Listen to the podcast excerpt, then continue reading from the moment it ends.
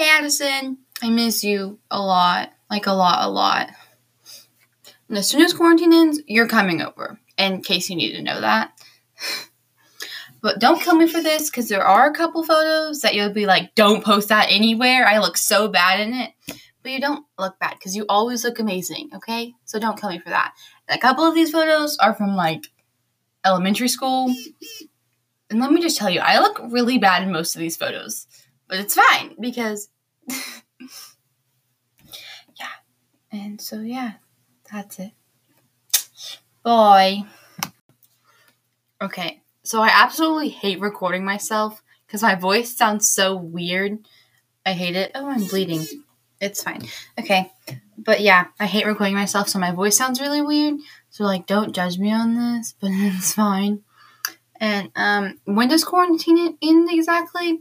Because you know I I'm gonna have to clean my room before you come over. So I'm gonna need like ten days at least to clean it because it's it's a hot mess. I'm telling you. okay, so I know I already said this, but bye. I miss you. I love you.